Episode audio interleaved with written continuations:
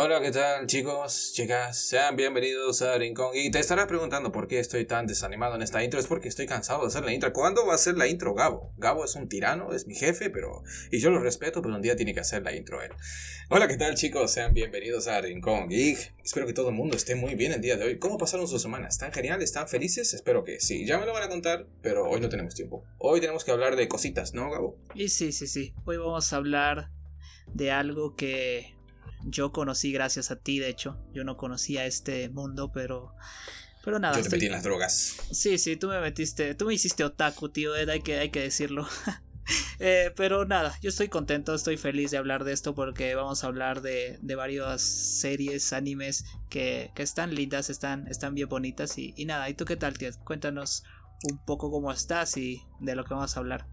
Estoy feliz, estoy contento, todo va viendo popa, el canal crece, nosotros somos cada vez más millonarios. Llegará el día, de aquí a 2-3 años, imagino que podremos ganar nuestro primer dólar. ¿Te imaginas cuando ganemos nuestro primer dólar? Podremos comprarnos hasta un café.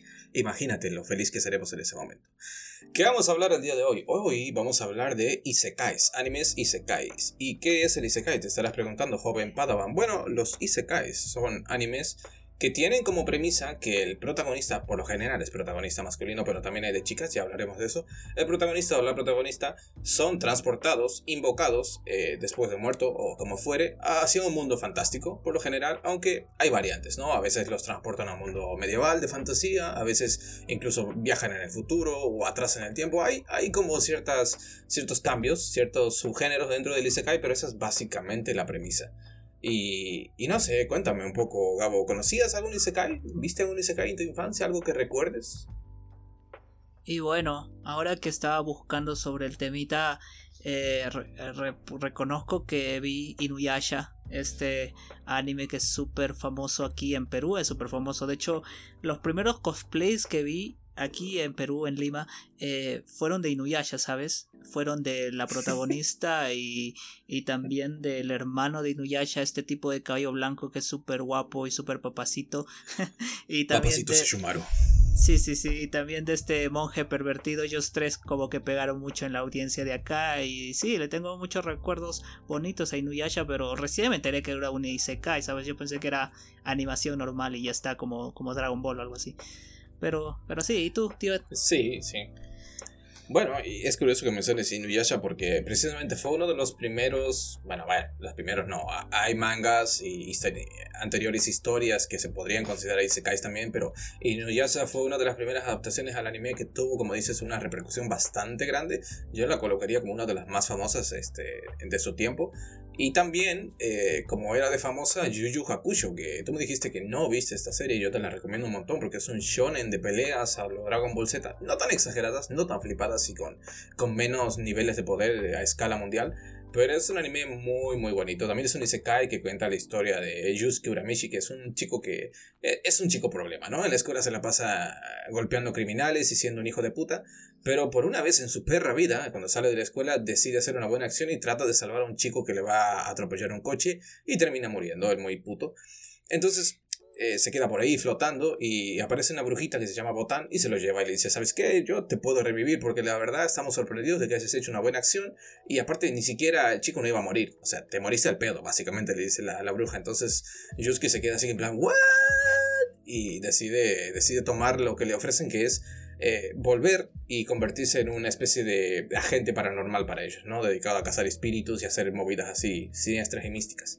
Eh, es un anime que es muy bonito, así que es recomendable. Es algo largo y no tiene un final concreto porque no llegó a adaptar toda la, la totalidad del manga en el que se basa, entonces eh, queda un poco, eh, un poco cojo, pero igual, muy recomendable. Y, así, hay muchos, muchos, pero muchos. Solo el año pasado, en 2021, hubo una cantidad exagerada de Isekais. Es el género que la está rompiendo últimamente y por eso también hay muchísima basura, la verdad. Así que voy a dejar por ahí en la descripción un par de, un par de animes este, de Isekai bonitos. Y para arrancar, para comentarles un poco eh, más o menos de lo que, lo que pueden encontrar a día de hoy si quieren ver alguna serie de este tipo, voy a hablarles un poquito de es imposible, no puedo decir el nombre. ¿Cómo digo este nombre? Bueno, lo voy a resumir en Slime 300, porque ya verán el título más abajo, está en japonés, es impronunciable y muy largo. Pero es una historia muy sencillita. Eh, le decía a Gabo que estábamos viendo Euphoria, preparándonos para un programa que haremos más adelante, y decía, si tienes que ver programas, series así de complejas y, y de emocionales todo el rato, te mueres, ¿no? O sea, tu corazón estalla de la presión, no puedes vivir viendo esto, consumiendo esta clase de contenido. Entonces, Slime 300 es un anime que es muy sencillito y es muy cute, muy bonito, muy lindo, sobre una chica que se muere de tanto trabajar y, al reencarnar le dan la opción de volver eh, en un mundo fantástico y ser inmortal. Y se pasa 300 años haciendo lo mismo que es matar a unos slime, que son unas criaturitas que andan por ahí y con eso se, se gana la vida, ¿no? Y entonces se convierte en un ser ultrapoderoso, ¿no? 300 años matando a estos bichos, se convierte como en la más mamacita de toda, de toda la ciudad. Lo que le acarrea un montón de problemas porque llega cada vez más gente a quererla desafiar y querer ser tan fuerte como ella. Y bueno, la chica va reuniendo un harem de, de mujercitas que se quedan a vivir con ella y se van desarrollando sus aventuras. La verdad que es un anime muy sencillo, muy simple. Eh, no lo recomendaría si no fuera porque va a tener una segunda temporada pronto y no sé, a mí me hizo cosquillitas en el fondo de mi corazón pero lo voy a mencionar así por encima porque tampoco es una serie demasiado compleja, así que si quieren entrar en este universo de los Isekai, si no quieren ver algo súper largo, súper complicado, como algo que hablaremos más adelante, pueden entrar por aquí. Sí, sí, yo también la recomiendo como, como el primer Isekai que debes ver, ¿sabes? Y otro de los primeros Isekais que también recomiendo mucho es este Hataraku Maosama, o como en español sería como el demonio consiguió un trabajo de medio tiempo.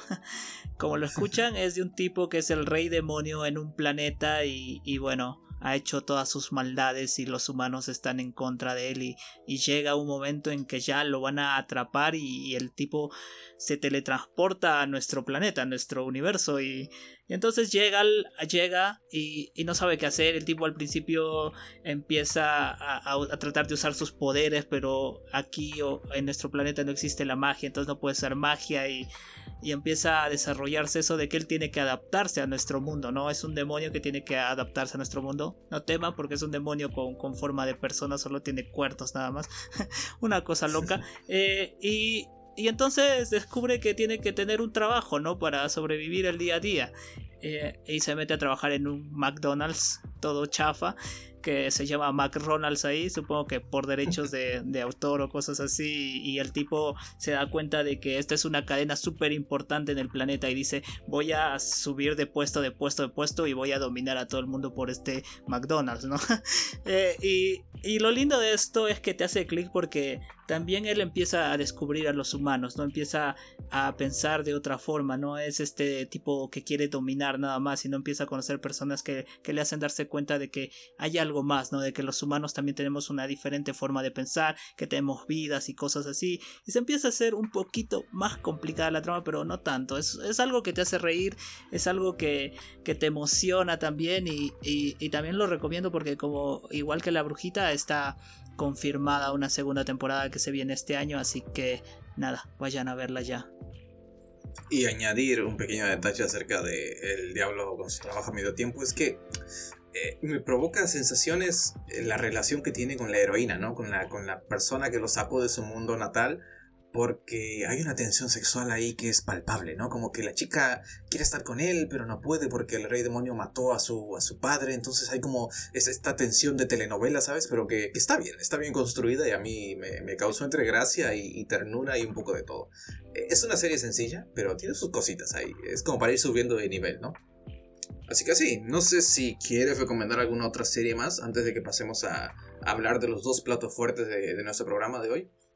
Eh, sí, eh, quiero hablar del primer Isekai que me vi completo, porque Inuyasha también lo veía los sábados por la mañana y, y, no era constante de verlo, ¿sabes? Entonces no vi todo, hasta me enteré que salieron nuevos capítulos hace un par de años, entonces no tengo idea, pero quiero recomendar este Isekai que, que está lindo, que se llama aquella vez que me, me reencarné en un slime, que es un tipo que se muere, lo, lo típico, y, y y reencarna en un mundo fantástico como un slime, ¿no? Que es como una babosa prácticamente, que es eh, el monstruito más débil de, estos mundos medievales y, y es un tipo, creo que de 38 años o 40 años, no me acuerdo muy bien. Y este tipo, siendo un slime, empieza a adquirir poderes y empieza a absorber poderes, puede absorber poderes y empieza a hacerse más fuerte poco a poco, ¿no?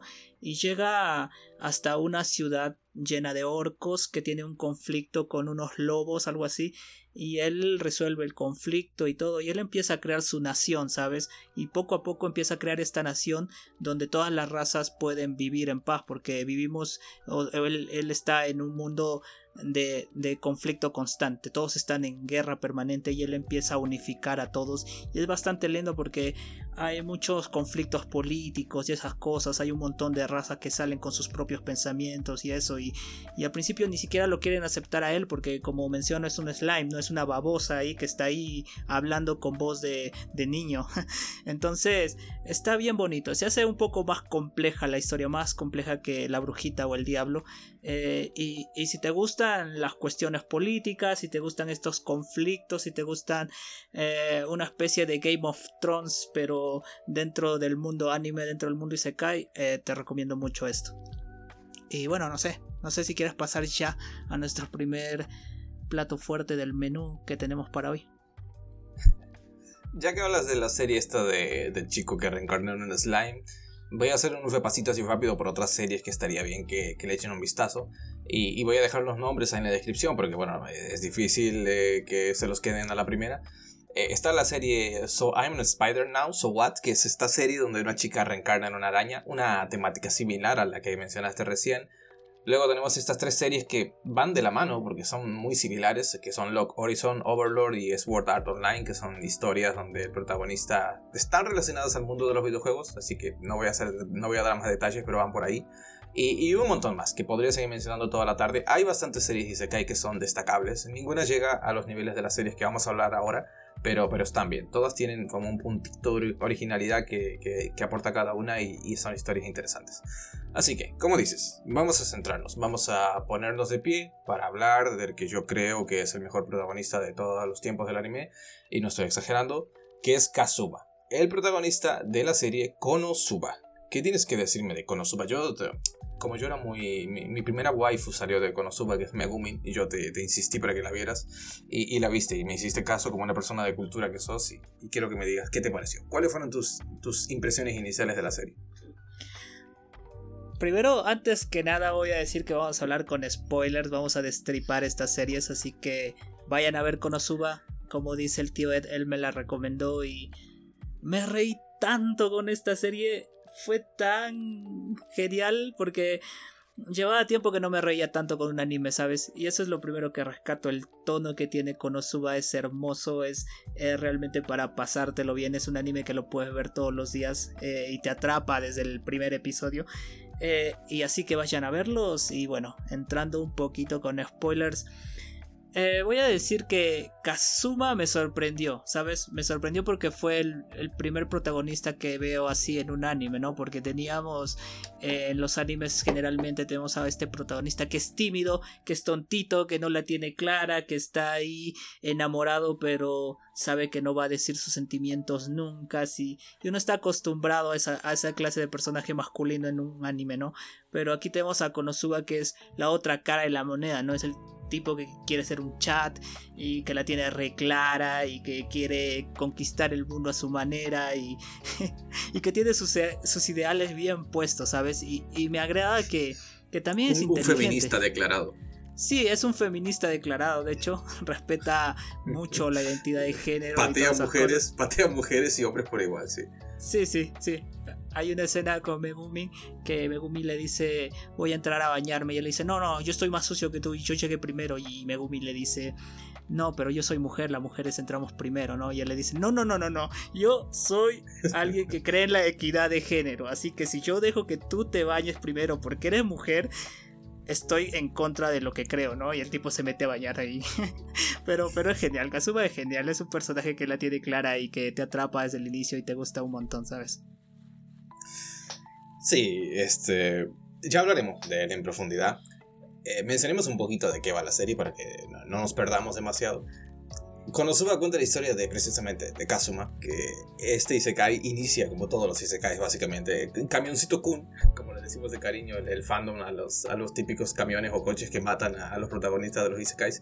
Camioncito Kun, en este caso Tractor Kun, iba por ahí haciendo su vida, un, un señor granjero, Y Kazuma por primera vez había decidido el tipo salir de su casa, ¿no? ¿Qué es lo que iba a hacer? Se iba a comprar ahí unos cómics o un juego, una movida así, ¿no? Y, y por esas cosas de la vida se cruza en el camino con una chica y no sé por qué él pensó que, el que lo que venía era un camión y que iba a atropellar a esta chica, ¿no? Entonces Kazuma en un movimiento valiente se lanza a, a intentar salvar a esta piba y se muere. Y, te estarás preguntando, bueno, seguramente se murió porque el camión que él vio lo atropelló. No, resulta que, como le explica Aqua, que es esta diosa que lo recibe cuando Kazuma muere, Aqua le explica que él eh, se murió del susto, básicamente. El camión eh, no lastimó a la chica, no le pasó nada y no era un camión, era un tractor, venía a 5 km por hora. Y Kazuma básicamente se murió de un infarto porque se asustó. Entonces ya a partir de ahí te das cuenta del tono hilarante que va a tener la serie y esto no para en ningún momento. Entonces Aqua, que es esta diosa, le, dice, le ofrece la oportunidad, ¿no? De reencarnar en un mundo para enfrentarse al rey demonio y la posibilidad de, volver a la vida y todo eso. Muy, un clásico. Y, le da la opción de elegir entre una gama de poderes, de habilidades, de cosas que se podría llevar con él en su aventura. Pero como mencionamos, Kazuma no es un tipo normal, ¿no? Eh, cualquier otro protagonista que habría elegido una espada superpoderosa, algún arco, la posibilidad de hacer magia. Pero Kazuma dice, a ver, vamos a pensar por un segundo esto. Si tengo delante mío una diosa y puedo elegir lo que yo quiero, ¿qué voy a elegir? Obviamente, elige a la diosa Aqua y se la lleva con él. Y a partir de aquí empiezan las desventuras de los protagonistas. Y, yo creo que podemos empezar a hablar un poco ya de los personajes en sí, que son, yo creo, el, principal punto importante de, esta serie. Sí, sí, porque creo que los protagonistas son los que hacen eh, la serie en sí, no, no el hecho de la trama, porque es la trama más simple del mundo, ¿no? A Kazuma le dicen, te vamos a dar estos poderes, pero tienes que derrotar al rey demonio que está ocasionando problemas y volverte el héroe del planeta, ¿no? Es lo más simple que existe, pero todo converge cuando empieza a conocer a los personajes, ¿no? Entonces yo creo que arrancaríamos bien con Aqua, que es la primera compañera de, de Kazuma. Y que es que es el personaje ah, más tonto y más idiota que puedo conocer, pero, pero de una forma tan divertida porque es una diosa, como menciona tío Ed. Pues nadie le cree que es una diosa. Todos le dicen, ah, eres una tipa loca ahí haciendo, haciendo cosas raras porque ella es la diosa del agua, me parece, algo así. Y, la tipa... La, la, tipa para sobrevivir se pone a hacer jueguitos de magia, ¿no? Con agua. Entonces, es que o sea, el chiste es ese, porque cuando ellos llegan al gremio de aventureros, el típico gremio que hay en todos los isekais, eh, Kazuma al registrarse no tiene ninguna habilidad en específico, ¿no? Es una puta mierda, es un tipo normal que, que tendrá que subir de nivel y hacerse más fuerte. Pero Aqua, eh, Aqua no, o sea, la única, la única ventaja que Kazuma tenía era que era, tenía mucha suerte, ¿no? Esto tendrá cierta importancia en la trama. Y Aqua eh, es de categoría diosa, ¿no? O sea, podía ser un archiprest, como le dicen ellos, como, como esta maga sanadora de alto nivel y, lo primero que hace Aqua con sus increíbles poderes es adjudicarse un hechizo para hacer truquitos con agua. O sea, eso, eso da una idea de lo, de lo imbécil que es el personaje. Sí, sí, sí. Y también eh, que tiene esta personalidad de diosa, ¿no? A pesar de que sea un personaje básicamente inútil, entre comillas quiere vivir en un castillo, quiere vivir bien, quiere comer bien y, y descubrimos que gracias a ello ella tiene un problema con el alcohol, ¿no? Porque toda la plata que gana trabajando, sudando, al final se lo termina bebiendo para, para que lo vomite en un costado. y eso es genial. Aqua a mí me gusta porque es como la hermana mayor irreverente, la hermana mayor que no sabes lo que va a hacer, la hermana mayor que, que te va a salir con la primera idiotez que se le cruce con la cabeza y te va a insistir e insistir a que lo hagas, ¿no? Y Kazuma no tiene más opción que, que seguirla y, y las aventuras son igual de irreverentes gracias a ella. Yo creo que Aqua podría decirse que es un poco el corazón del, tono y de la atmósfera de este Isekai. Sí, yo creo que Aqua es la que lleva la, batuta en cuanto a locura de la serie. De los cuatro personajes protagonistas, este, es la que está peor de la cabeza, es la que, la que por lo general tiene las escenas más, más imbéciles, pero, pero sí, la tercer miembro del grupo es eh, Megumin, ¿no? Megumin, mi waifu, mi amor, mi reina, como dijera Leonidas. Es esta maga, Chunibillo, Chunibillo como se le dice a estos personajes que tienen el síndrome de los ocho años, como le suelen decir, que tienen esta cosa de estar constantemente haciendo poses y fingiendo que son personajes poderosos, invocando como, como magias y cosas así. Sí, que se creen Power Rangers más o menos. Sí, que se creen Power Rangers, haciendo lo ridículo básicamente. Entonces Megumin es esta maga, Chunibillo, que llega y como Kazuma y Ako están buscando eh, más miembros para su, para su party, para su equipo, porque bueno, hasta ahora lo único que han hecho ha sido matar sapos. Y no con demasiada suerte, porque por lo general Aqua termina dentro de los sapos y Kazuma la tiene que salvar. Entonces están buscando gente para, para poder superar esa adversidad. Y la tercera miembro del grupo es Megumin, que, bueno, Megumin, pobrecita ella, es, es, una maga súper poderosa, se supone, pero lo único que puede hacer es castear explosión, que es un solo hechizo y después de hacerlo se, se queda rendida, ¿no? Sí, sí, lo, lo, gracioso es de que esta maga eh, estudió, se rajó estudiando para subir de nivel solo uno de sus hechizos, ¿no? Porque ella quiere dominar el mejor hechizo que es esta mega explosión y todo el mundo le dice, pero aprende otros, ¿no? Y ella, no, no, no, no, no, no, yo quiero ser la mejor vaga que haga la mejor explosión del mundo y... Y la primera vez que hace Kazuma y Aqua están como súper emocionados diciendo, bien, con esta maga vamos a destruir a los sapos de una vez y vamos a empezar a ganar dinero y vamos a dejar de vivir en este, en este rincón en el que vivimos, ¿no? Que creo que es hasta un basurero. Es un eh, establo. así es un, establo. Y, lo, peor es que, es que es que están buenas. Es decir, me acuerdo que están trabajando de albañiles, ¿no? Porque al final su único, el único sustento de Kazuma de Aqua es que trabajan de albañiles, ¿sabes? Y, se la pasan bebiendo y, y haciendo paredes. Sí, sí, sí. Y entonces vemos que Megumin hace la mega explosión y, y queda ahí. El sapo creo que muere también, todo genial. Y ella casi se muere colapsa. Sí, y ella colapsa y ahí nos enteramos que esta chica solo puede hacer un hechizo por día, ¿no? Hace el hechizo y, ya no sirve para nada y, y Kazuma tiene que estar cargándola y rescatándola porque está toda desmayada en el suelo, ¿no? y, y, no sé, a mí el personaje me gusta, pero no es como el no es como el personaje, yo no lo veo como tú, tío, yo no lo veo como la diosa que tú lo ves. A mí a veces también me causa un poquito de cringe lo obstinada que ¿sabes? Nah, o sea, ya fuera de joda, a mí me gusta, me, me gusta y es mi personaje favorito porque Aqua, a pesar de que es muy divertida, también es muy pesada. Y, también puede llegar a dar su cringe, ¿no? Porque tiene estas escenas en las que está llorando y, y, mis, mis, respetos a la, a la Seiyu, ¿no? Que le da la voz a Aqua porque se deja la garganta ahí. Pero Megumin es como el punto intermedio, ¿no? Hace sus locuras, tiene sus momentos de idiotez, pero también es, es la que más se preocupa por Kazuma. Tiene este. Eh, al final, es dentro de la serie, es la que tiene un interés romántico con él y, Darkness, que ya hablaremos de ella. Este, porque al final la relación de Kazuma con, el, con su equipo se resuma que es, es como decías, con Aqua son más hermanos, ¿no? Porque al final Kazuma le dice a Aqua, yo no te veo como algo sexy, ¿no? Porque ella constantemente está diciendo es que soy una diosa y soy la más sexy, soy lo que, lo que ella dice que es.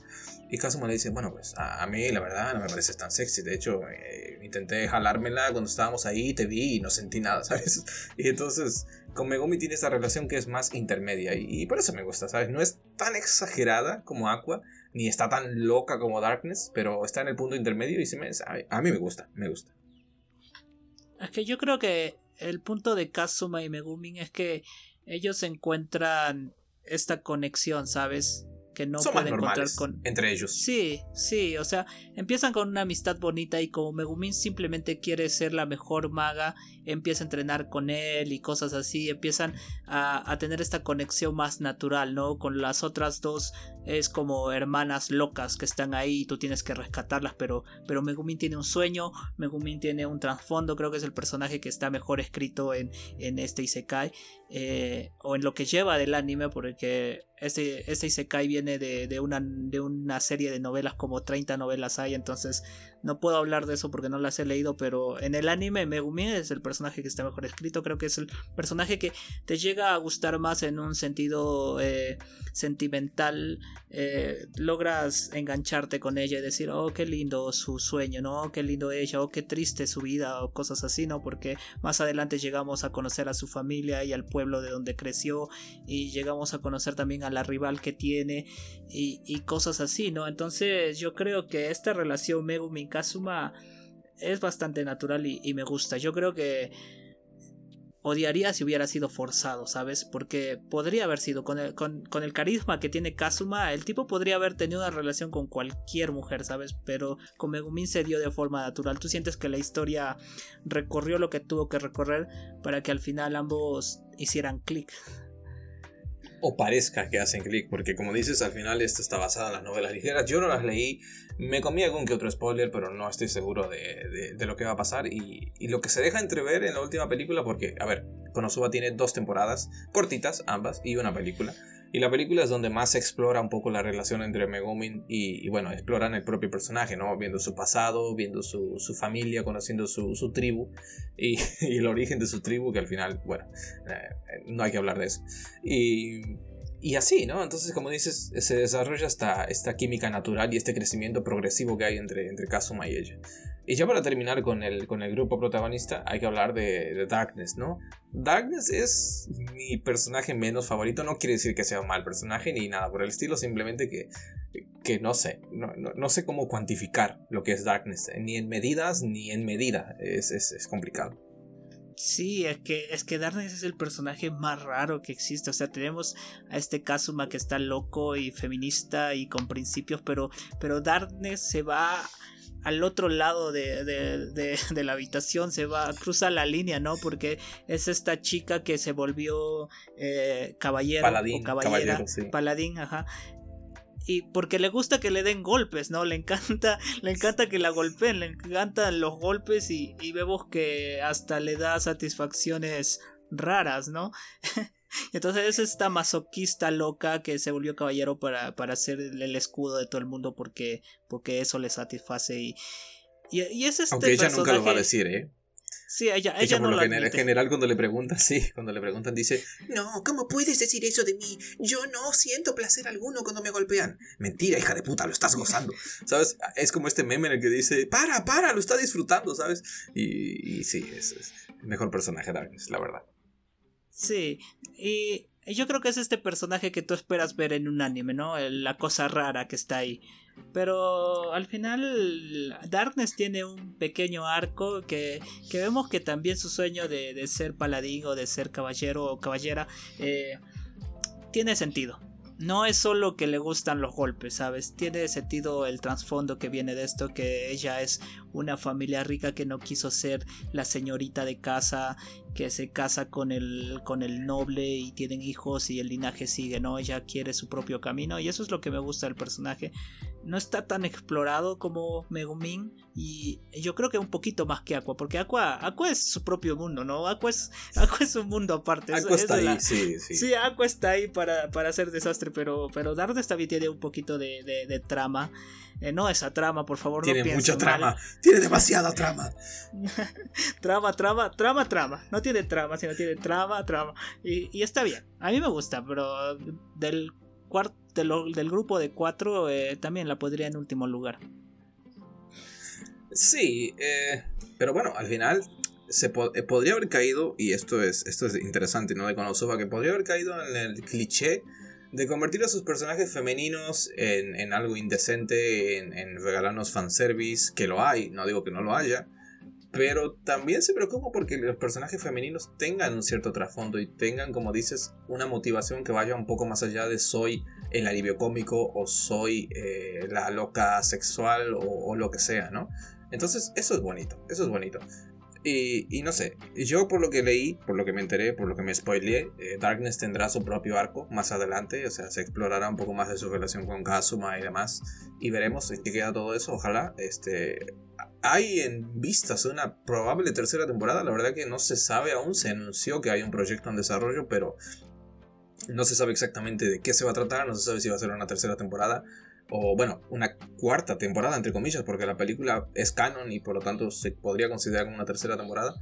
Pero no se sabe, no se sabe si es eso o una ova o una nueva película. Ojalá, lo que sea, lo que sea, cuando suba es, es siempre good, está bien. Así que yo lo espero con muchas ganas. Sí, sí, sí. Y si han llegado hasta acá y creen que saben todo de Konosuba es mentira, nos ha faltado un montón de cosas que decir, sobre todo las situaciones. Y yo creo que esas cosas mejor dejémosla para ustedes que la vean y la disfruten. Eh, pero vayan a verla, Konosuba está bien, me encantó. Eh, yo pensé que iba a ser una cosa loca donde habían calzones por todas partes y tetas en la cara y esas cosas, pero me sorprendió ver que como dice el tío Ed, no cae en eso. Tiene todo, todo, todas las opciones para caer en eso, para ser este tipo pervertido viendo a todas las mujeres en el baño o cosas así, pero, pero Kazuma más allá de que sí es un poco pervertido, vemos que el tipo quiere casarse, quiere tener una princesa, una diosa a su lado, ¿no? Porque él, él siente que es el protagonista de un videojuego, de una película, entonces quiere tener a su heroína, ¿no? A veces ve a esta, hay otra diosa que es amiga de Aqua y le dice, tú vas a ser mi heroína, llegó mi heroína y eso es divertido, eh, pero... Pero el personaje crece constantemente gracias a este, este grupo de chicas también y eso es lindo. Y eso es lindo, ver esa conexión que hay entre ellas y él también, ¿sabes? Y, yo la recomiendo mucho. También pensaría que como un primer Isekai también está lindo, ¿eh? Si no, si no te has animado a ver la brujita o el diablo o la araña o lo que mencionamos antes, eh, Konosuba también está lindo para ser el primer Isekai de tu vida. Sí, la verdad que sí, es una historia, como dices, súper divertida. Yo creo que de lo que he visto de animes de comedia, yo creo que está ahí en el top, junto a Sobia Sobase, a Nichiyo, a, a Gintama. Son estas series que son como ya un, un mito, un clásico. Yo creo que el meme, el meme de esta escena de Konosuba de la segunda temporada, cuando cuando están en la ciudad esta en la que son todos fanáticos de la otra diosa que es contraria a Aqua, ¿no? Y como que todos tratan de que Kazuma se una a la, orden, ¿no? A la secta de ellos. Y aparece esta niña que le dice, Señor, por favor, fírmeme este papelito. Y entonces Kazuma se da cuenta en el último segundo de que es como una forma, ¿no? Para, para hacer parte de la orden. Y, rompe el papel y la niña hace esta expresión de, no, señor. Y es como, ah, es que es muy buena, la serie es muy buena. Yo, dentro de lo que es comedia, dentro del género, es, es increíble. Y bueno, ahora no me queda más que llorar y esperar por la, por la futura temporada. Lo que, No es tan, lo que no es tan increíble a nivel de comedia, y aquí nos vamos a poner serios, muy serios, porque vamos a hablar de una serie donde el protagonista está, está torturado, no es como Batman. Es esta serie que es Mushoku Tensei y que, que claramente es algo totalmente diferente a Konosuba, ¿no? Y aquí no, no nos andamos con tonterías, ¿no? Sí, sí, aquí con Mushoku Tensei nos ponemos la camiseta Seinen ahí adelante porque aquí todo, todo es serio. Es, es una serie que te da risa de comedia, que hay toques de comedia, pero el trasfondo es serio, el personaje es súper serio. Yo creo que es un personaje bastante complejo, de los personajes más complejos que existe en el anime actualmente, ¿sabes? En cuestión de Isekais. Y, y, y bueno, si van a ir a ver Mushoku Tensei. Es súper recomendable, pero tienen que ir con la cabeza... Con la mente abierta. Sí, con la mente abierta y, y ahí concentraditos porque ocurre un montón de cosas y la trama se hace más compleja cada vez que pasa y el personaje también empieza a ser más complejo porque al principio son puras cosas que te hacen reír y, y cosas así absurdas pero después después empieza la oscuridad y, y, bueno, no sé, no sé si ya empezamos a hablar de esto. ¿Tienes algo que decir sin spoilers? No, no, ya fuera de jodas, hablando en serio, Mushoku Tensei, un Isekai muy bonito. Nos cuenta la historia de Rudius, eh, un hikikomori, como se le llama en Japón, esta gente que que vive deprimida, que no suele salir a la calle, que están recluidos en su habitación porque les hacen bullying. Ese es el caso de nuestro protagonista de Rudius. Eh, sufrió de bullying en el, colegio, en el instituto y terminó metiéndose en su casa y se quedó ahí hasta tener 34 años, básicamente como yo. Pero, y nunca salió. Hasta el día en el que sus padres mueren eh, y sus hermanos lo terminan echando de la casa porque el cabrón ni siquiera fue al funeral de sus padres, ¿no? Entonces lo terminan echando. Y es ahí cuando Camioncito Kun aparece de nuevo y cuando Rudios intenta salvar a una pareja de estudiantes, eh, Camioncito Kun lo atropella y lo manda para el otro lado, ¿no? Y bueno, a partir de aquí la serie se convierte en un Isekai, como, como tantos otros, pero a la vez no, porque como menciona el Friki Gabo, aquí encontramos capas, como las cebollas de Shrek, todo tiene capas en este Isekai. Este, y para los más conocedores, y antes de que nos funen, sabemos que hay otro Isekai que podría entrar en esta categoría, en el tier S de Isekais eh, complejos y, de buena calidad, que es Rizero. Hablaremos de Rizero en algún punto más adelante. Rizero se merece un programa aparte. Rizero hay que sentarnos y hablar, es porque Subaru es el mejor protagonista de la historia, entonces le vamos a dedicar su tiempo. Pero básicamente, para los que hayan llegado hasta aquí y no hayan visto mucho Tensei ni lo quieran ver, les recomiendo totalmente. Es muy buena. A nivel de producción es uno de los mejores animes que salieron el año pasado. O sea, la animación es increíble. eh, la música es increíble y, y, la trama es bastante compleja. Así que se va, se va complicando cada vez más, así que muy recomendable. Sí, sí, sí.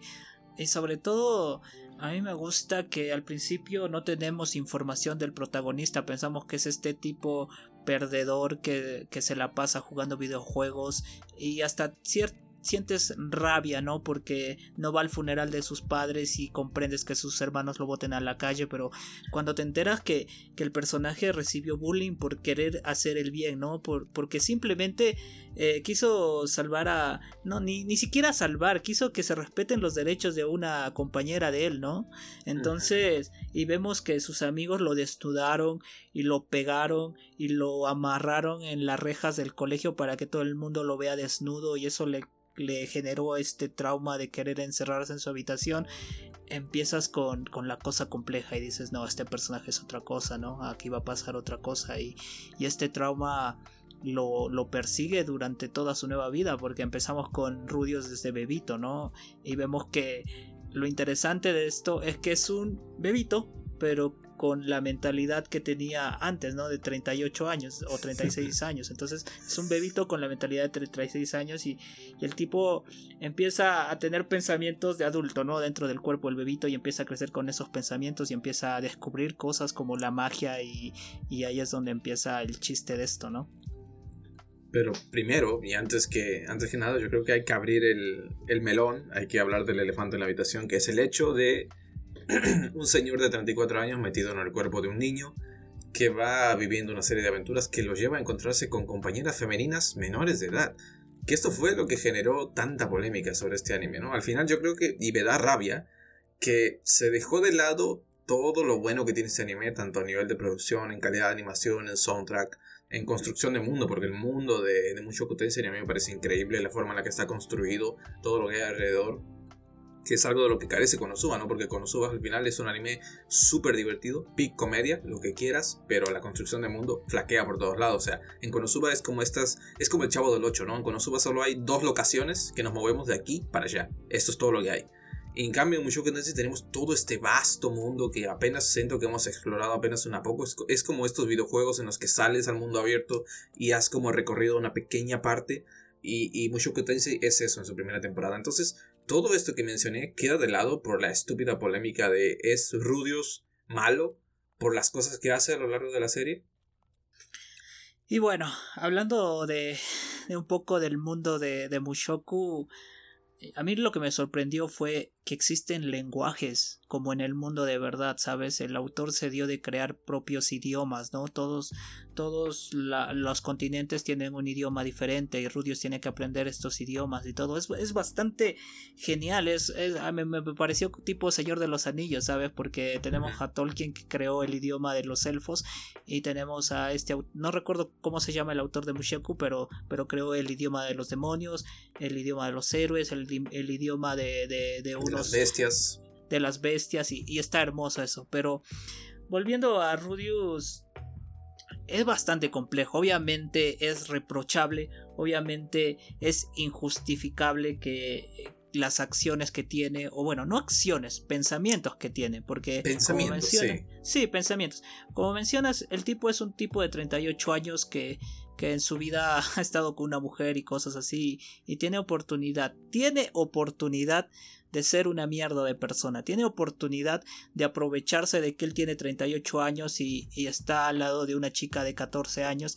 Tiene oportunidad de hacer una estupidez, tiene una oportunidad de, de, hacer una mierda, de ser una mierda de persona, pero el tipo dice no. ¿Me entiendes? Y yo siento... Sí, bueno, más o menos. O sea, quiere pero no quiere. Pero ahora hay que entrar eh, hay que desgranarlo poco a poco. Sí, hay que desgranarlo poco a poco. Pero yo empiezo diciendo de que lo primero que uno tiene que entender es que estamos en un mundo medieval. Estamos en un mundo donde vemos claramente que una niña de 14 años puede ser vendida entre comillas a un noble simplemente por el linaje de su familia, ¿no? Y estamos hablando de, de, personas que a los 15 años ya reciben el título de adulto, ¿no? Se gradúan como adultos, ¿no? A los 15 años ya una persona es considerada adulto. Dicho esto, y no es para justificar las acciones de Rudius porque son injustificables, como menciono, son detestables en cierto punto. Todas las personas humanas, para mí, para mí, tienen malos pensamientos. Todos alguna vez en nuestra vida hemos querido golpear a alguien, todos una vez en nuestra vida hemos deseado la muerte a alguien y hemos deseado un montón de cosas negativas a otras personas, personas cercanas a nosotros quizás. Eh, pero no lo hacemos. Y para mí, una buena persona no es la persona que piensa todo lindo, que tiene pensamientos de un santo, cosas así, o que no piensa maldades en su cabeza, no. Para mí una buena persona es aquella persona que a pesar de que suele tener pensamientos negativos, a pesar de que alguna vez en su vida ha deseado lastimar a su prójimo, no lo hace, decide no hacerlo. Entonces, eso para mí es Rudios. Alguien que sí, tiene conflictos porque porque también es medio pervertido y todo, pero al final no lo hace, al final prefiere respetar a las personas. Y yo creo que eso es lo que debe entender la gente. Al final, para Rudios, eh, el mundo en el que vive va más allá de verle debajo de la falda a alguien, ¿no? Entonces, porque también empieza a descubrir que existen estos conflictos dentro del mundo y es lo que atrapa la historia, no es lo que la historia lo hace interesante, el hecho de que dentro de este mundo hay un montón de conflictos, hay un montón de guerras, hay un montón de situaciones donde las personas tienen que eh, seguir adelante y no saben su porvenir, ¿me entiendes? Entonces eso es lo que la gente debe entender, que la historia, a pesar de que toma estos temas, lo, lo, lo hace bien, no lo hace de una forma desagradable, lo hace de una forma que te puede dar cringe, lo hace de una forma en que te pueda incomodar, en que puedas cerrar los ojos o adelantar el episodio. Y yo digo, adelántalo. Si tú estás enfrente de esta escena que sabes que te va a incomodar, sabes que esta escena es detestable, que el personaje está teniendo un pensamiento que te hace sentir asco y cosas, adelántalo, porque la serie no es de eso y si lo adelantas y si te pierdes de eso, no te vas a perder de la serie porque la serie es más que eso y, creo que es lo que hay que entender de esto. Pero yo voy un poco más allá y, y lleva, extrapolaría esto también al hecho de que esta es una serie de superación, ¿sabes? Este es un anime que explora eh, la mente de Rudius, porque constantemente estamos escuchando sus pensamientos, constantemente estamos eh, siendo testigos de, su historia, que cómo él nos narra lo que piensa, lo que siente. Y para mí tiene mucho valor el hecho de que él crece.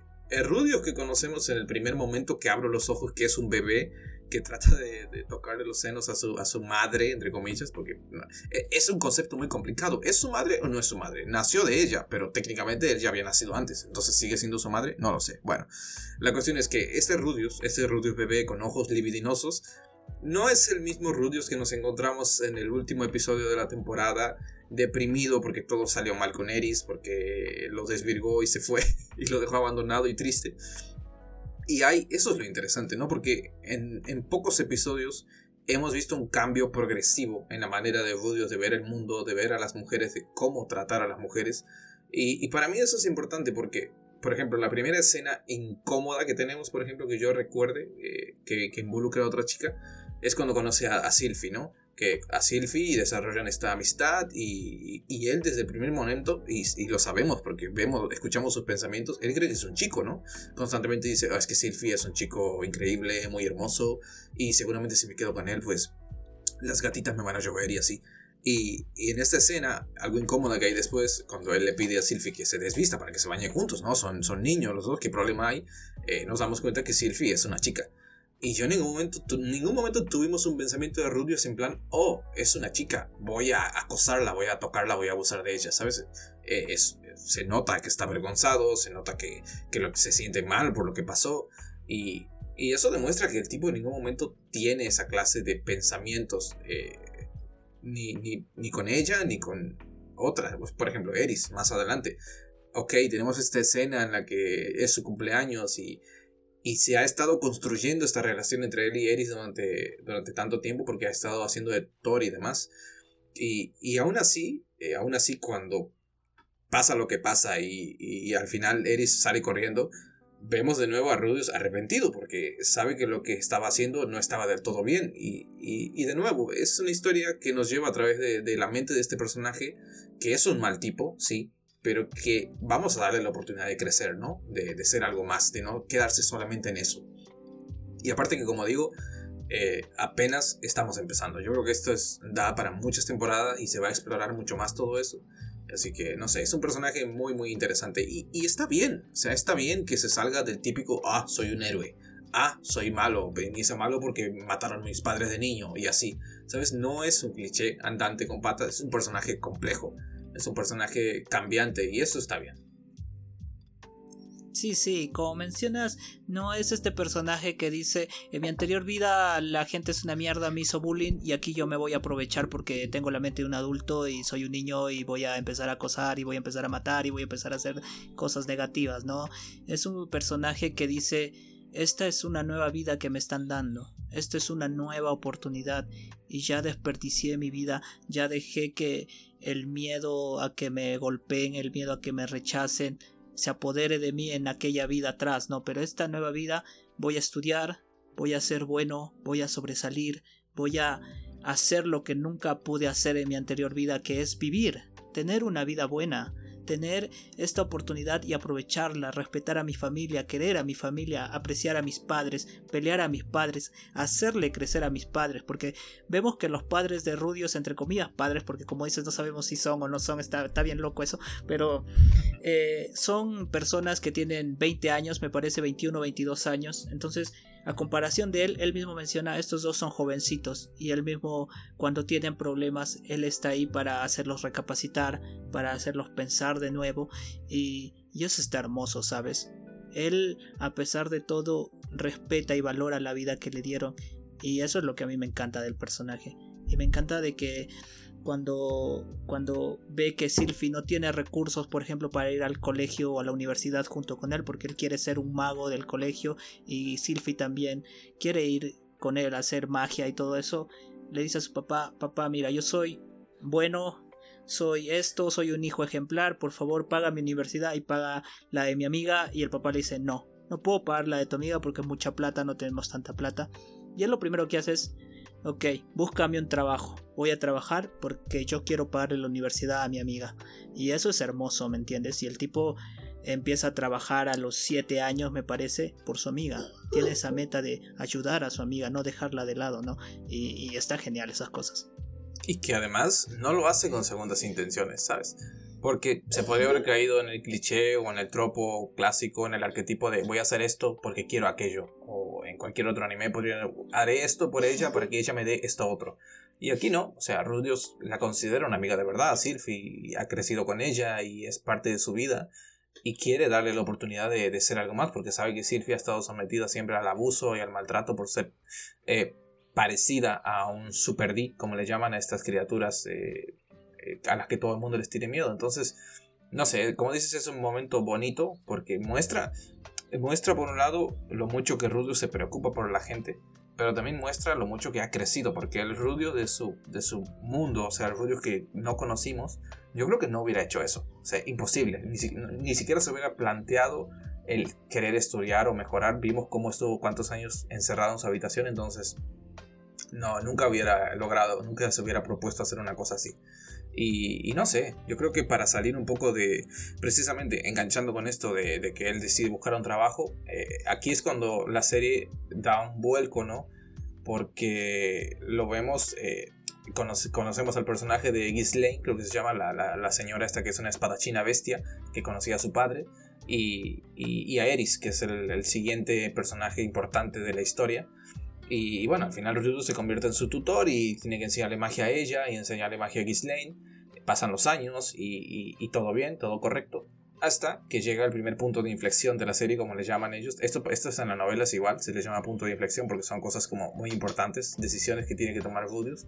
Y, y llega el, punto de inflexión que es que son transportados por esta explosión de, de mana o como sea. Y terminan eh, con Rugers, que es un super día, el cual Rudius eh, no le teme, primero porque es Rudius, y segundo porque tuvo este encuentro con este hombre dios, ¿no? Esta, esta cosa que no sé, no sé, no sé cómo lo viste tú, no sé, yo todavía no sé si confiar en él, no sé si, no sé si de verdad es un dios o no, pero Y aquí es donde, donde se empieza a abrir el mundo, ¿no? Donde empezamos a salir un poco más, conocemos el continente de los demonios y todo eso. Y, es lo que decía, ¿no? Me, me, gusta que el mundo no se queda simplemente en la casa de Rudius, la universidad o el pueblo, lo que sea. Se explora mucho más y eso es interesante. Sí, sí, sí. Y, hablando un poco del de, pequeño arco que tiene con Eris en su casa, ahí descubrimos también que existen estos linajes, que su familia, eh, básicamente su papá es como de un linaje bueno, pero no tanto y, que hay conflicto internos en su familia y todas esas cosas. Y, sabes, a pesar de que es tutor de Eris, eh, Rudius no tiene problema en enseñarle a esta espadachina bestia, ¿sabes? Porque él no tenía ninguna obligación de enseñarle a ella. Entonces, eso también es lindo, ¿no? Y, y bueno, sí, llegamos a esta parte en que ocurre esta mega explosión y, y hay que mencionar que esta mega explosión afecta a todo el mundo. O sea, esta mega explosión transporta a todo el mundo a diferentes lugares, ¿no? Y, y transporta a Rudios con, con Eris al mundo de los demonios y se encuentra con esta raza que es bastante odiada porque en el pasado esta raza al parecer se descontroló y mató un montón de gentes y todo el mundo los odia y todo el mundo los teme y y entonces tenemos este primer encuentro, ¿no? Con este personaje transparente que se dice que es el dios de los humanos, ¿no? O el dios humano. Y me da risa. me cae bien, pero no confío en él, no confío en él. Yo creo que es esta, es esta persona que que te quiere ayudar pero que te pone el pie, ¿no? Que te dice, mira, por acá vas a llegar a tu casa, pero cuando estás caminando te pone el pie para que tropieces y, y llegues lastimado a tu destino, ¿no? Es algo así. No confío mucho en él, pero, pero está divertido y, y yo creo que esto es algo como lo que pasa con esta demonio más adelante que es la emperatriz demonio algo así y le mira con uno de sus ojos y le dice qué asco lo que tienes adentro, ¿no? Y yo creo que este demonio sabe que el Rudius es un gordito viejo, ¿no? Entonces yo creo que este demonio aquí te hago un apunte. Y esto es algo que no sé si considerarlo spoiler. Yo creo que no, porque es algo que debería haber sucedido en el anime y no lo explicaron, no sé por qué. Pero la novela, eh, la. ¿Cómo se llama la, la, demonio esta? No lo sé. Bueno, la, la emperatriz demoníaca, cuando escanea a Rudius, lo que ella ve es la cantidad de mana que él tiene adentro y le parece asqueroso porque dice que se compara con uno de los, no sé si es con el héroe o con, con el rey demonio o el equivalente que haya en este mundo, o sea, como que con el Laplas este, ¿sabes? No, no recuerdo si es el héroe o es el villano de la historia. La cuestión es que la emperatriz le dice, ah, esto es desagradable y piensa algo así como tienes tanto mana como, como el rey demonio, una cosa así. Y en el anime no sé por qué no, no lo adaptaron de esa forma. O sea, simplemente lo redujeron a, ah, es, es asqueroso y queda como tú, como tú dices, ¿no? Te da la sensación de que ella pudo ver de alguna manera lo que había dentro de Rudio, pero, pero no, según la novela al menos no es así. Bueno, entonces ya todo lo que estoy diciendo no tiene sentido, me voy, chao, se acabó. sí. Pero, pero yo creo que esto es... No cambia las cosas, no, no. Yo creo que este es como el limbo, ¿no? Como el limbo que existe. Creo que este dios de este dios humano vive en este limbo entre el mundo donde murió Rudios y el mundo donde vive ahora, ¿no? Entonces es como la frontera y yo lo veo así, pero y por eso vive cuando o, se le aparece en sus sueños o, cuando está a punto de morir o cosas así, ¿no? En puntos donde puede trascender como Doctor Strange, algo así, no sé, yo lo veo así, pero... Pero, pero aquí empieza la primera cosa fuerte, ¿no? Que es el racismo hasta a esta raza, ¿no?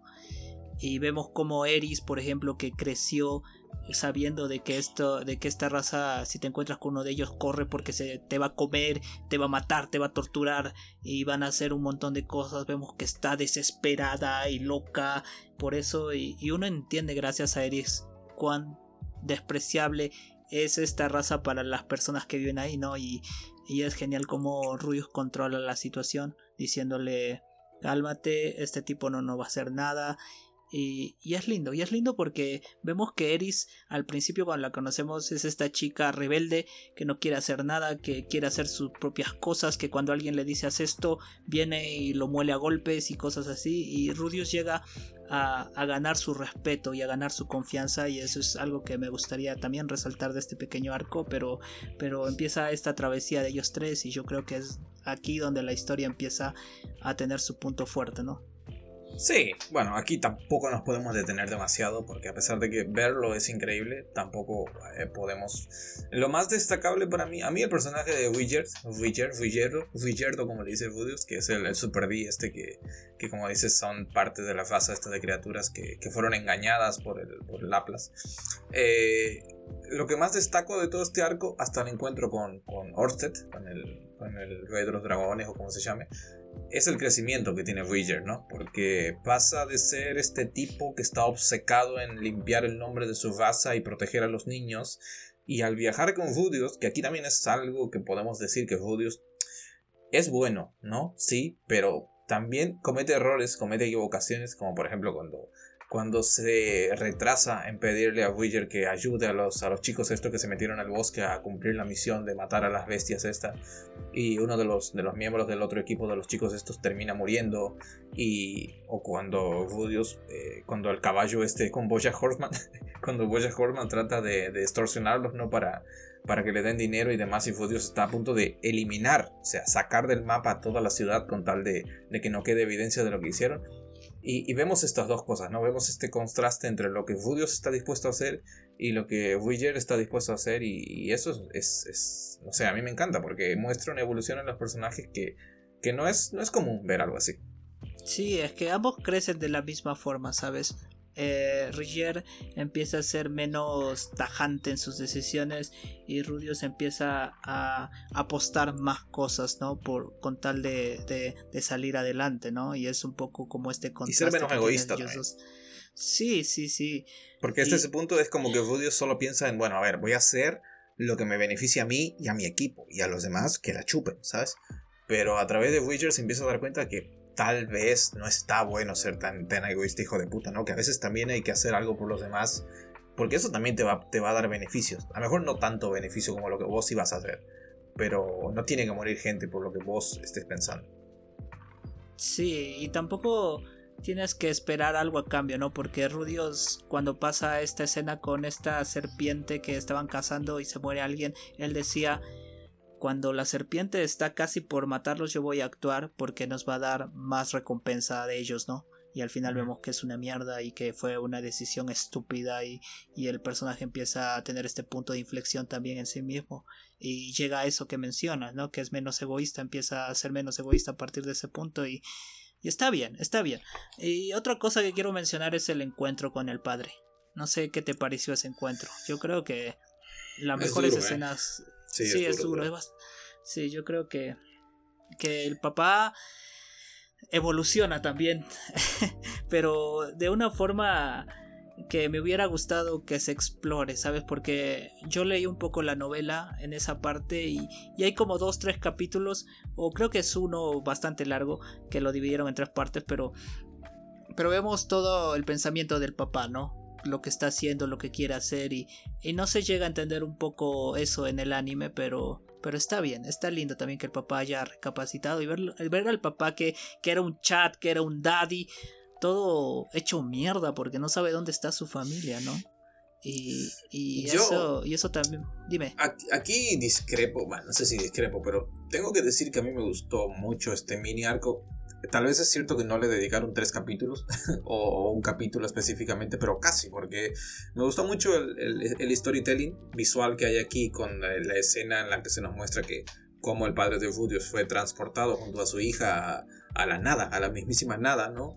Y, y todo, cómo a través de unas pocas escenas te muestran todo el tiempo que pasó, todo lo que él hizo para reunir a la gente, para para organizarlos, para tratar de, encontrar a las personas desaparecidas, para tratar de, resolver las cosas. Y como dices, cómo se va demacrando ¿no? a medida que pasa el tiempo y pasa de ser este tipo enorme chat, giga chat, a ser pues una mierdecilla, ¿no? Pinchada en un palo. Entonces, a mí me gustó y siento que para lo que es el anime y la forma en la que lo adaptan, estuvo bien.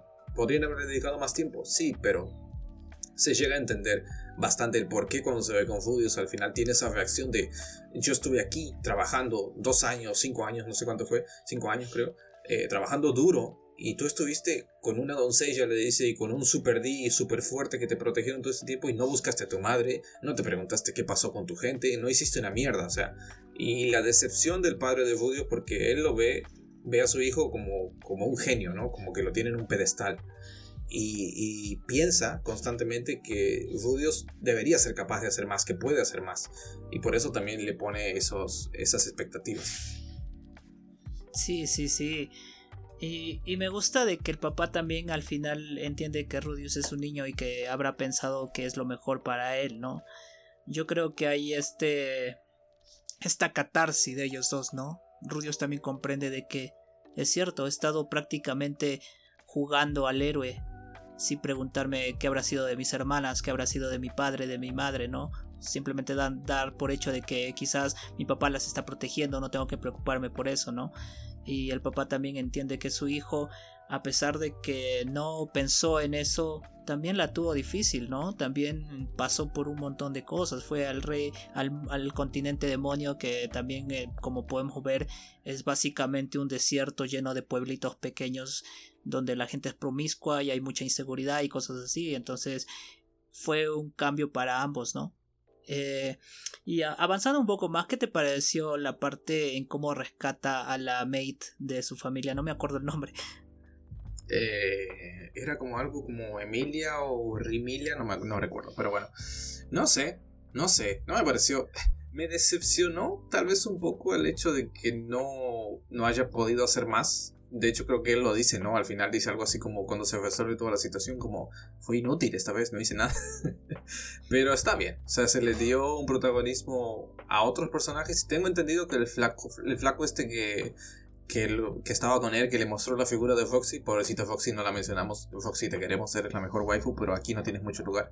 Eh, el tipo este, como que le va a tener mucha importancia, según lo que leí más adelante, se va a convertir en un amigo de Rudius. y no sé.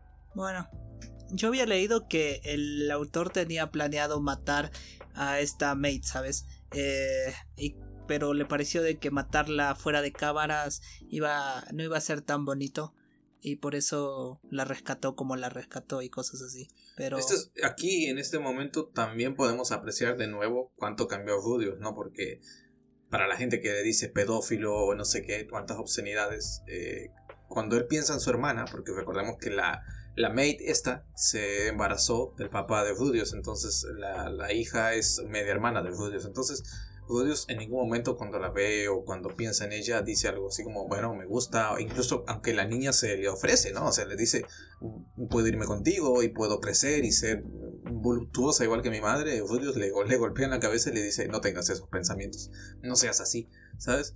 Y, y también se ve eso, se ve ese crecimiento en el personaje. Sí, sí, sí, sí. Eh, y también se ve que detesta la forma en que en que la gente o su familia lo pensaba de él, ¿no? Porque su hermana cuando lo conoce y no sabe que es su hermano mayor dice, no, mi hermano es un pervertido y es un ocioso y es una mierda, no quiero verlo nunca más, ¿no? Y él por eso mismo decide decirle otro nombre, ¿no? Yo soy el perro guardián, no sé qué, el, apodo que le ponen. Creo que el guardián de la perra era algo así porque a Eris y al Superb le, dicen la perra no sé qué y el perro no sé qué, pero, pero ahí podemos ver que Rudius también empieza a, a tener estos pensamientos quizás de que sí, eh, quizás no aproveché tanto mi infancia, ¿no? Quizás me la pasé pensando idioteces como tener mujeres o cosas así, pero ahora no, ahora voy a cambiar, ahora soy otro, ahora pasé por todo esto y, y ya está. Y eso, y eso también me gusta.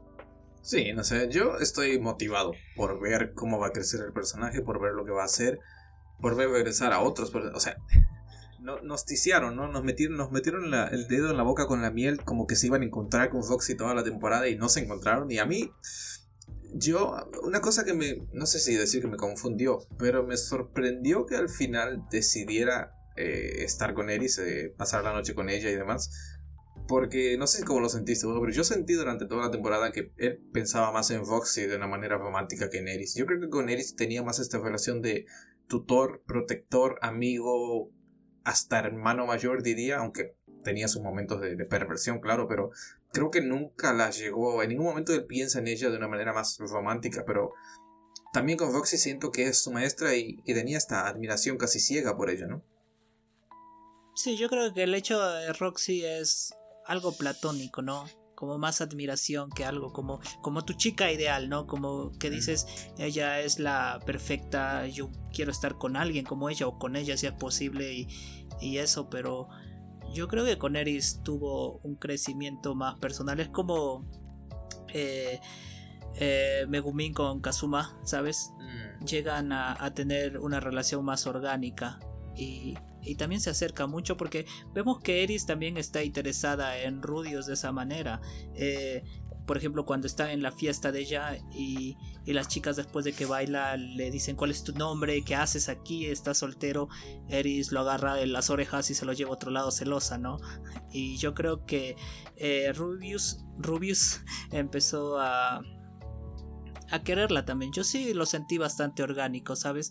Y sabes lo que me hubiera gustado de que así como hicieron el montaje del papá, también hicieran el montaje de Eris para esa parte, porque en la novela tenemos todo un episodio desde la vista de Eris hasta ese momento en el que pasan la noche juntos, ¿no? Vemos que ahí descubrimos, por ejemplo, que Eris la primera vez que apareció en la habitación de Rudios con su ropa de dormir fue porque su mamá le había obligado porque su mamá le había dicho hazlo con él, entrégate a él, porque él... Sí, porque pero o sea, también dice en un momento que no es como que ella le disgustara, ¿no? Dice algo así como, ella me dijo, haz esto, pero yo también quería, solo que no estaba segura o algo así, no, estaba, no sabía si estaba preparada para hacer eso.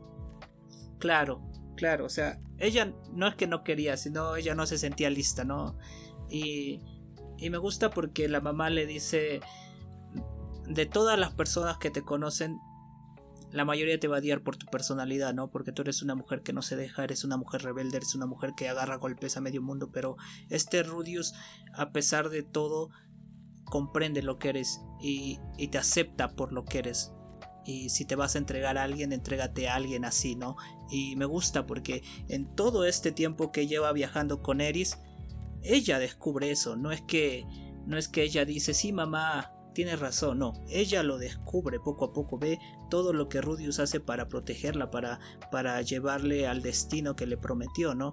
Y, está bien, y vemos que Eris también empieza a comprender mejor a Rudius y, y yo creo que fue algo, algo, algo lindo, algo que yo lo acepto, ¿sabes? No, no me pareció asqueroso ni nada, y sobre todo porque Rudius no tuvo ningún tipo de pensamiento tipo, ah, ahora sí voy a coger, ahora sí esto, ahora sí me voy a aprovechar, nada. No, simplemente el tipo dudó, de hecho, o sea, sí, dudó, tuvo, dijo, tuvo, esos pensamientos como, pero no era que lo íbamos a hacer cuando yo tuviera 15 años, pero que, y no era una cuestión de, eh, de que quería respetar la promesa, yo lo sentí más como duda, ¿sabes? Como que, ¿puedo hacer esto? ¿Está bien que haga esto? ¿Está bien hacerlo ahora? Y, pero no sé, Eris ya para ese punto tiene sus 15 años y, como dices, eh, es que de nuevo es muy difícil eh, cuantificar esta situación porque Rudius está bien, es, eh, para este punto de la historia, su viejo yo sería un señor de unos 40 y pico de años, ¿no? Pero sigue siendo Rudius. Y, y si nosotros tuviéramos la posibilidad de reencarnar en ¿qué tendríamos que hacer? ¿Esperar hasta tener 40 años para relacionarnos con alguien? Porque, porque no sé, porque estaría mal es, complejo, pero como dices, agradezco porque al final esto que cuentas de la novela eh, es como un segmento aparte, ¿no? Es algo como, como único que hicieron en ese momento en el que Eris cuenta sus pensamientos. Pero en el anime también lo adaptaron de cierta forma en la escena en la que ella está con Ghislaine y como que narra, ¿no? Dice, bueno, es que yo me enamoré de él y lo amo, pero es porque él me ve de esta forma, como nadie más me ve, y, es tan fuerte, ¿no? Cuando, cuando tienen la, la pelea hasta con Orsted, y Eris pensó que, había muerto, pero antes de eso lo vio luchar y dice que nunca había visto magia como esa y la admiración que siente por él, ¿no? Y, no sé, yo siento que aunque lo podrían haber hecho mejor, hicieron, se tomaron el tiempo de intentar adaptar todo eso, meterlo en el episodio y estuvo bien. O sea, yo lo sentí bien. Sí, lo sentí que lo, lo, lindo es que tampoco se quedaran juntos, ¿no? Que, que, que, a pesar de que Eri se da cuenta que Rudius es una buena persona que la quiere por lo que es y no por aprovecharse de su linaje o de que es bonita o cosas así, ella misma dice, sí, él me ha protegido todo este tiempo, pero yo tengo que hacer algo también, yo tengo que hacerme más fuerte para protegerlo él también. Y la única forma de que eso pase es separándonos, ¿no? Y eso es lindo porque tú sabes que si cuando se encuentren Eris va a ser más adulta y más madura y Rudius también va a ser así, ¿no? Entonces yo creo que su relación va a estar mejor si es que se da una relación. No, no sé si se da, espero que se dé porque yo lo shipeo. Eh, pero, pero ambos van a ¿Dónde ser dejas mucho a Silphy? ¿Dónde dejas a Silphy, cabrón? No, Sylphie para mí ya murió ya. después de, después de, después de la escena, eh, esta escena donde, ah, no me acuerdo. Esta escena donde, ¿qué? No, no, no. Esta escena, este, cuando está, cuando, cuando, cuando, esta escena cuando, este, Ay, no me acuerdo. Cuando están con la, con la, con las personas bestias, en ese mundo de las personas bestias, hay una escena Ah, de sí, ellos sí. dos. No, me- no me acuerdo, no me acuerdo bien, pero, pero ahí yo fue cuando dije ya, Sylphie, chao, Roxy, chao. Estos dos, yo me muero en este barco, ¿me entiendes? Pero, pero me gusta, me gusta, me gusta la relación que ¿Qué tienen tal? ellos dos y ¿Qué tal si se Dime. queda con las tres? Porque al final vimos que el padre de Rudius estaba con la, con la mucama y con su madre. Entonces existe la probabilidad de que amigo Rudius se quede con las tres a la vez. Interesante. Después de todo, no, no creo que haya monogamia. Y, y Rudius parece el tipo de persona que no creo que tenga problemas con eso tampoco. Así que Pero No Eris sé. sí, ¿sabes? Eris, yo no creo que Eris dejaría que Rudius esté con alguien más. Yo creo que es esa chica que, ¿Tú que crees? le haga. Lo sí, yo creo que le molería a golpes si ve a otra chica. Lo ve con otra chica, algo así. mm, no sé. O sea, veremos. Veremos qué pasa después. Pero, pero. Y bueno, ya está. ¿Qué más podemos decir? Yo creo que eh, la temporada termina así. Es lo que nos deja. Ahora vamos a tener un OVA dentro de poco. El OVA, no sé si te enteraste, pero va. Esto creo que salió de la novela también. Eh, no, no tiene nada interesante. Simplemente va a mostrar lo que hace Eris. No sé si recuerdas que hay un momento. Creo que es cuando Rudius obtiene el ojo divino. Que ella dice que va a ir a matar. Va a matar goblins con Ridger. Y la OVA va a adaptar eso. O sea, van a mostrar lo que, lo que no se vio en el anime. Eso estaría bonito. Estaría bonito que la OVA adapte también los pensamientos de Eris hasta el momento de la noche que pasa con Rudius, ¿sabes? Estaría lindo que fuera así. La animación se ve bien, por lo menos. Es el mismo estudio, todo lo mismo, así que se va, se va a conservar eso. Y sobre todo la música, a mí me fascinó la música. La música te pone en el ambiente total, ¿sabes? Te transporta al lugar, ¿sabes? Es, es una música casi folclórica, diría yo, pero de ese mundo, ¿sabes? No sé, no sé cómo sentiste eso. Es que es lo que te digo, o sea, eh, a nivel de producción, lo que tiene este anime, porque de hecho creo que se creó un estudio específicamente para trabajar en este anime. Y, y se nota que detrás hay mucho trabajo, y, porque la calidad de animación, la- la- la- el coloreado, no sé si notaste que en general hay como un, un grano de película, como si estuviéramos viendo algo que es antiguo, que hay como, como un cierto, como un filtro por encima. Pero cuando tú regresas a las escenas en las que Rudius está como Rudius, o sea, su vida pasada, el estilo cambia y se ve como la imagen más nítida, más limpio, todo es como si fuera un anime convencional. Eh, está, el- amor está en los pequeños detalles, ¿no? Están todas esas cosas y, la música, al igual que, que los lenguajes que se crearon para, para las diferentes razas, yo creo que también tiene todo ese trabajo detrás, ¿no? De adaptar el tipo de mundo, las culturas y el folclore de cada, de cada especie a la banda sonora, al soundtrack. Y no sé, es que realmente, eh, de nuevo, si hay alguien que está escuchando esto y no haya llegado, no lo haya visto, por lo que sea, por la polémica, porque cree que a lo mejor es un anime con puro fanservice y, y, algo estúpido, para nada. O sea, la polémica está ahí, pero como digo, es algo que tienes que verlo desde el punto de vista de que es una historia larga, que el personaje va a crecer y crece a lo largo de esta primera temporada y que tienes que tener la mente abierta para aceptar eh, esto. Y, y que por lo demás, el fanservice es, es casi nulo, diría. Se podría haber hecho, creo que Konosuba tiene más que hecho. y, y no sé, no me parece que sea algo que afecte a la trama, ni, ni mucho menos, porque el mundo es tan interesante, los personajes son interesantes, eh, porque hay muchos personajes, no, no hemos mencionado todos y, y para nada, entonces no sé, es una serie muy, muy destacable y, y estoy esperando, como digo, la segunda temporada o todo lo que venga. Aquí en Vena, dámelo. Sí, sí, aquí el, el punto clave es no sacar la serie de contexto, porque si tú sacas la serie de contexto y tratas de pasarlo a nuestra realidad, sería tan estúpido como decir, eh, este luchador de karate no es fuerte porque no puede destruir una montaña de un puño como Goku, ¿no? Entonces es eso, tú tienes que, para ver esta serie, tiene cosas cuestionables, sin duda alguna, porque nosotros tenemos nuestros valores, nuestros principios y nuestra propia ética, pero esto se desarrolla de una buena manera y como decimos el personaje crece bien, crece para bien. Y yo como dije, si hay escenas que tú sabes que te van a incomodar porque la misma situación sabes que va a llevar a algo así, pásalo, adelántalo, porque la historia como dice el tío Ed no es eso, no va eso, la historia es más allá, la historia es compleja, la historia tiene un montón de situaciones, un montón de pensamientos, no solo conocemos la situación de Rudius a través de él, sino a través del mundo en el que vive, eh, hay, hay conflictos políticos, hay conflictos internos, familiares, hay un montón de cosas que al final el poco fanservice que tiene es nada y no no aporta nada si te lo pasas no va a pasar nada me entiendes entonces yo digo que vayan a ver esta serie con la mente abierta, vayan a ver esta serie y comprendan el contexto, comprendan que es un mundo donde las personas se hacen adultas a los 15 años, es un mundo medieval eh, y ya está. Y no no simplifiquen y que, es una historia de que es una historia de crecimiento que al final es eso que hay que darle tiempo sí. no es la primera seguramente podríamos pasarnos la tarde nombrando historias donde el protagonista no es un caballero blanco, sino que tiene sus grises, sus matices y que comete errores y que tiene que tener la oportunidad de cambiar eso, ¿no? Porque Rudius en ningún momento es un mal tipo, no es un villano, no es alguien que hace cosas malas, no es nada de eso. Entonces, eh, no sé, eh, el tiempo, todo lo que necesita es tiempo para crecer. Sí, yo creo que si quieres juzgar este anime, júzgalo en el último episodio. No lo juzgues en el primer episodio. Eso va a ser una total equivocación. Cuando si terminas el último episodio del anime y tú dices, es una mierda, Rudius es un personaje asqueroso, no me interesa, no me importa, bien, se respeta y se acepta. Pero lo viste y sabes de lo que estás hablando y eso es lo genial. Así que nada, véanlo. Sí, con esto yo creo que podemos ir cerrando nuestro, nuestro episodio dedicado a los Isekais. Pero antes, antes, vamos a darles una calificación, ¿no? Yo creo que se merecen recibir su calificación con un palumpas. Vamos a empezar con Konosuba. Y yo a Konosuba, uff, es duro esto, ¿eh? ¿Cómo lo califico? Como comedia.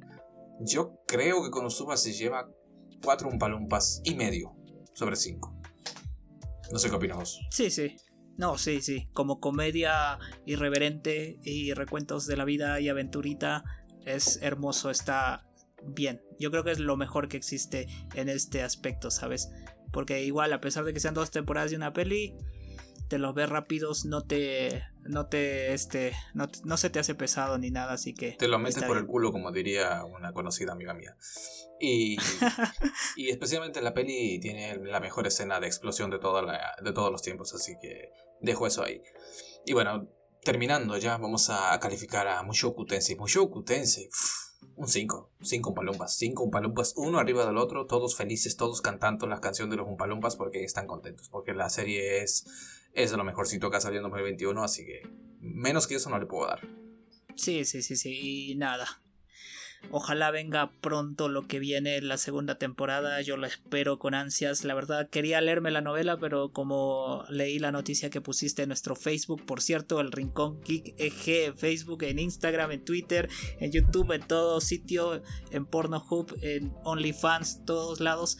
Eh, estoy muy emocionado por lo que viene y y bueno, como un pequeño teaser y recordando lo que dijo el tío Ed, se viene un programa, no sabemos cuándo porque tenemos un montón de cosas de qué hablar, pero vamos a hacer un programa especial para Recero. Vamos si es que se podría, también podríamos hacer uno para la primera temporada y uno para la segunda porque hay un montón de cosas de que hablar.